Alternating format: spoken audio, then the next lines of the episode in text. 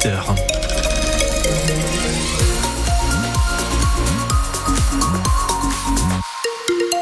Conditions de circulation en temps réel, tout roule très bien ce matin sur les routes et autoroutes de la région. Euh, attention, par endroits, des chaussées et des routes peuvent être fermées. Vous avez des informations à communiquer 03 55 89 89. Pascal Thiebol de la météo. Des pluies euh, continues ou des averses, en tout cas beaucoup d'eau encore annoncée. On va y revenir dans un instant. Des vents assez forts entre 90 et 100 km heure en rafale. Des températures au-dessus des normales, 6 à 8 ce matin. 10 départements sont en vigilance orange ce matin pour pluie, inondation ou crue. Et parmi eux, le Nord et le Pas-de-Calais, tous deux concernés par les crues. Le Pas-de-Calais également par ces fameuses pluies, inondations, car ce sont encore de fortes précipitations, je vous le disais, qui sont annoncées pour cette journée de mardi. Les cours d'eau débordent déjà et inondent des communes euh, qui ont déjà été inondées euh, en novembre dernier. Parmi ces villes et villages qui regardent l'eau monter inexorablement, Terouane, près sur la Lys, traversée donc par la Lys. Nous sommes en ligne avec son maire. Bonjour Alain Chevalier. Oui, bonjour. Quelle est la situation ce matin dans votre commune? Est-ce que des habitations sont touchées par la montée de l'eau?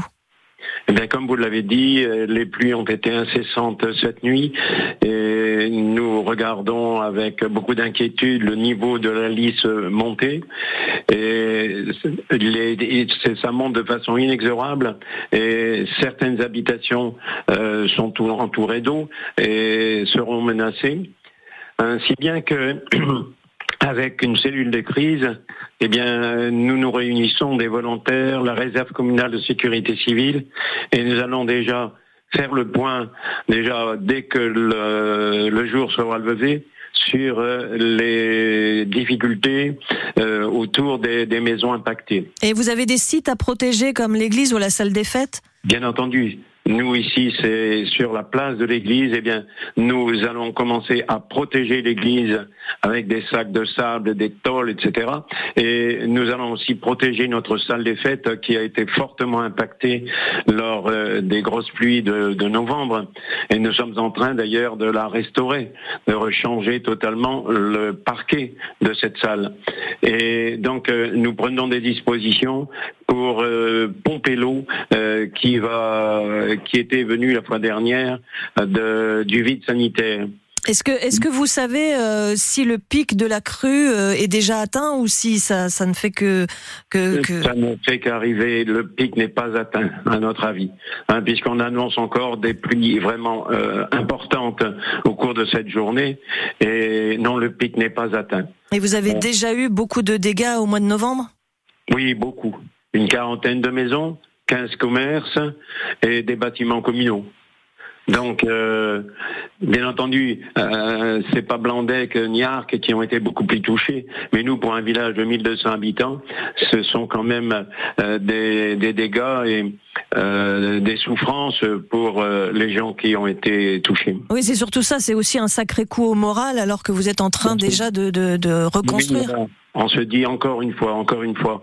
Hein, mais de toute façon, on, tient bon et on va tout faire pour essayer de protéger, euh, protéger les habitants, protéger leurs biens, les habitations, protéger les bâtiments communaux.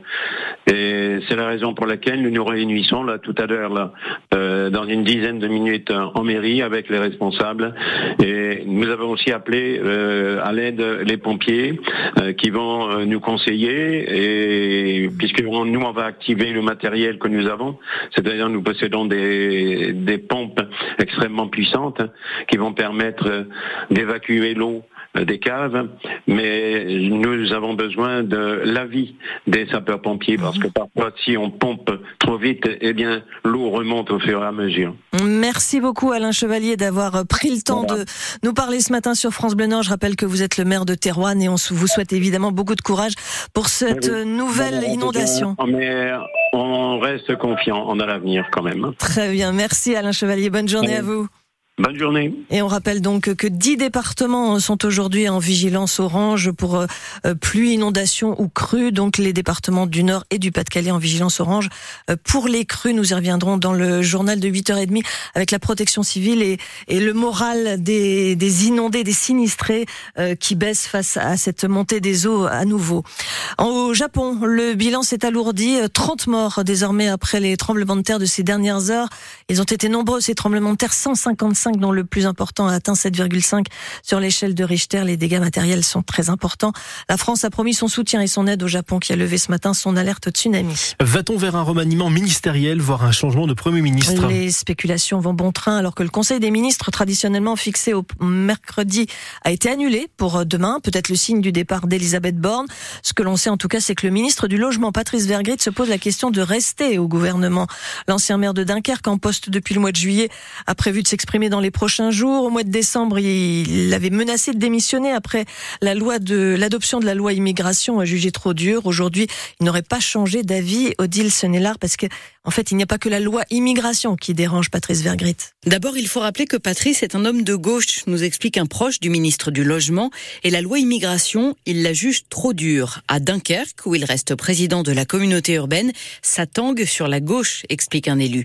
Mais pour beaucoup de proches, Patrice Vergrit a flairé le bon coup pour partir. Il estime en privé qu'il n'a pas les moyens financiers pour mettre en place un plan logement ambitieux. Tous les arbitrages étaient faits quand il a pris ses fonctions. Des députés et sénateurs racontent qu'il les a mis en sous-marin pour déposer une trentaine d'amendements sur le logement. Trois quarts de ces amendements ont été retoqués par le ministre du Budget. Patrice Vergrit voudrait axer son plan sur la construction de logements sociaux, alors que le ministre de l'économie, Bruno Le Maire, veut mettre l'accent sur la rénovation énergétique. Une incompréhension qui a conduit ces dernières semaines Patrice à se replier sur Dunkerque. Omniprésent dans sa ville, il se tournerait désormais vers les municipales de 2026. Les regrets de Pierre Richard, l'un des artistes qui a signé une tribune pour soutenir Gérard Depardieu. Sur le réseau X, le comédien natif de Valenciennes a publié un message dans lequel il se dit sincèrement désolé s'il a pu blesser certaines personnes. Pierre Richard explique qu'il a signé cette tribune uniquement au nom de la présomption d'innocence à laquelle a droit tout citoyen et donc Gérard Depardieu. Il y a quelques jours, le président de l'association Les Papillons qui aide les enfants victimes de traumatismes, notamment d'abus sexuels, lui avait retiré son titre d'ambassadeur de l'association. Les cinémas retrouvent des couleurs après les années difficiles du Covid. La fréquentation des salles en France a augmenté de plus de 18% en 2023 par rapport à l'année précédente, ce qui fait 181 millions d'entrées. En 2023, le top 5 des films qui fait la part belle aux grosses machines américaines, Super Mario, Barbie ou encore Oppenheimer. France Bleu Nord 8h07, le tournoi de tennis de Brisbane en Australie attire tous les regards ce matin. Puisque sur le cours, c'est quasi un revenant que l'on va voir l'Espagnol Rafael Nadal euh, de retour après quasiment un an d'absence pour cause de blessure à la hanche. Il est aujourd'hui dans les profondeurs du classement ATP. L'ex numéro 1 mondial ne vise pas un nouveau trophée. Ce premier match, c'est surtout l'occasion de tester sa forme, sa capacité à pouvoir rejouer face à lui le finaliste de Roland Garros en 2018 et 2019, l'Autrichien Dominique Thiem. Début de la rencontre à 9h30.